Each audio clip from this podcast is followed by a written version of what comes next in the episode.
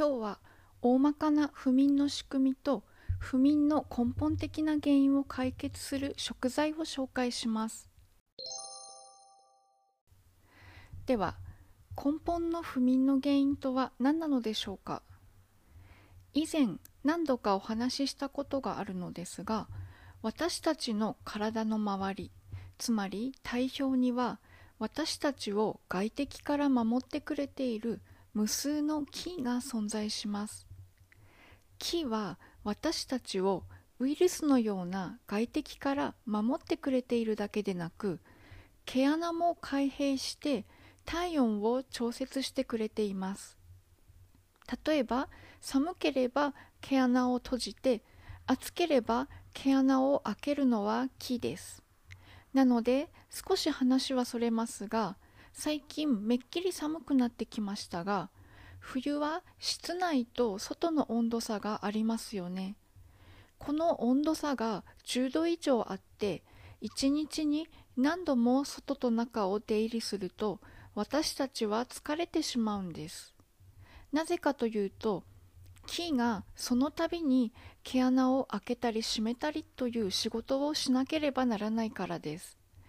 なので外と中を行き来しなければならない時はできるだけ暖かい格好をして木の仕事を少なくしてあげることが大切です。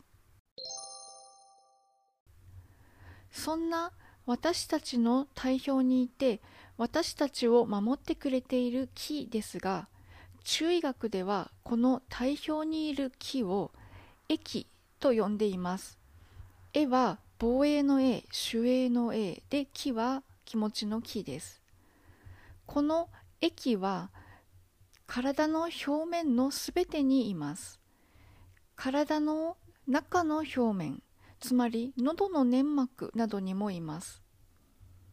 体の表面という表面にいると思ってください。そしてこの液は昼間は私たちの体の表面にいますが夜は体の中に入ります。前回までの時間と注意学四五ル中とも関係しています。午前0時と午後0時に陰陽の転換をするといったお話を覚えていますか？もし忘れてしまってもまたの機会に話題にしたいと思います。そしてここからは陰陽の視点で考えていきます。私たちを体表で守ってくれている液を陽とします。そして体の血や心液を陰とします。つまり陰。血や心液は体内にあります。なのでここでは陰は血液や心液とも言えるし体内とも言えます。そして眠るという行為は陽が陰の中に入ることなんです。なので眠れないというのは陽が陰の中に入れないことなんです。つまり昼間私たちを体表で守ってくれている液が体内に入ると私たちは眠れます。そして朝になり液が体内から外に出ると私たちは起きます。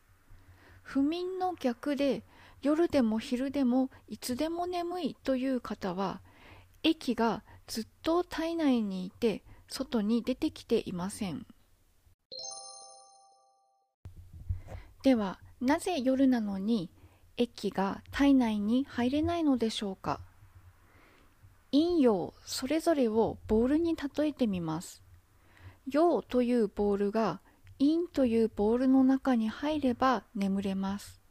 しかし陰というボールが陽というボールより小さかったら陽というボールは陰というボールに入れません。無理やり入ったとしても陽のボールははみ出てしまいます。かなり大きな考え方なのですが陽を陰の中に入れるには陽を小さくするかまたは陰を大きくするかのどちらかです。おそらく若い方であれば陽が大きいのかもしれません。陽が大きいというのはストレスで心や肝に負担がかかるパターンです。しかしそれ以外にも考えられる原因はたくさんありますので一概には言えないのですがそのような時は熱を冷ます食材を積極的に取り入れます。漢方薬もあります。また高齢者や体の弱い方であれば陽が大きいのではなく陰が小さいというのも考えられるかと思います。ちなみに人は年を取ると自然に陰は少なくなっていきます。また眠れなくてイライラすることで陰が小さいのに陽も大きくなってしまっているというのも考えられます。陰を補う食材を積極的に取り入れます。また熱を冷ます食材も同時に取り入れます。漢方薬もあります。なかなか分かりにくいイメージかと思いますのでインスタの方に陰と陽のイラストをあげたのでそちらも見ていただけたら嬉しいです。スーパーで手軽に入る陰を補う食材を紹介します。豆乳豆腐豚肉人参りんごなどです。余分な熱を冷ましてくれる食材は白菜もやし梨バナナ柿果物の柿です。緑茶などです。また龍眼肉というドライフルーツがあります。龍は動物の龍に目眼は目に肉です。龍眼肉というのがあります。不眠に効果があります。真の血を補う生薬なのですがドライフルーツとして食べることもできます。通販で手に入るようです。消化はあまり良くないと思うので食べ過ぎに注意して適度に食べてみてはいかがでしょうか。今晩豚肉豆腐白菜人参を入れた豆乳鍋はいかがですか？そして食後のデザートはりんごにしませんか？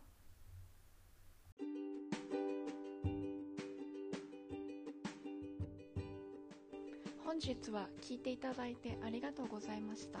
久保夏目でした。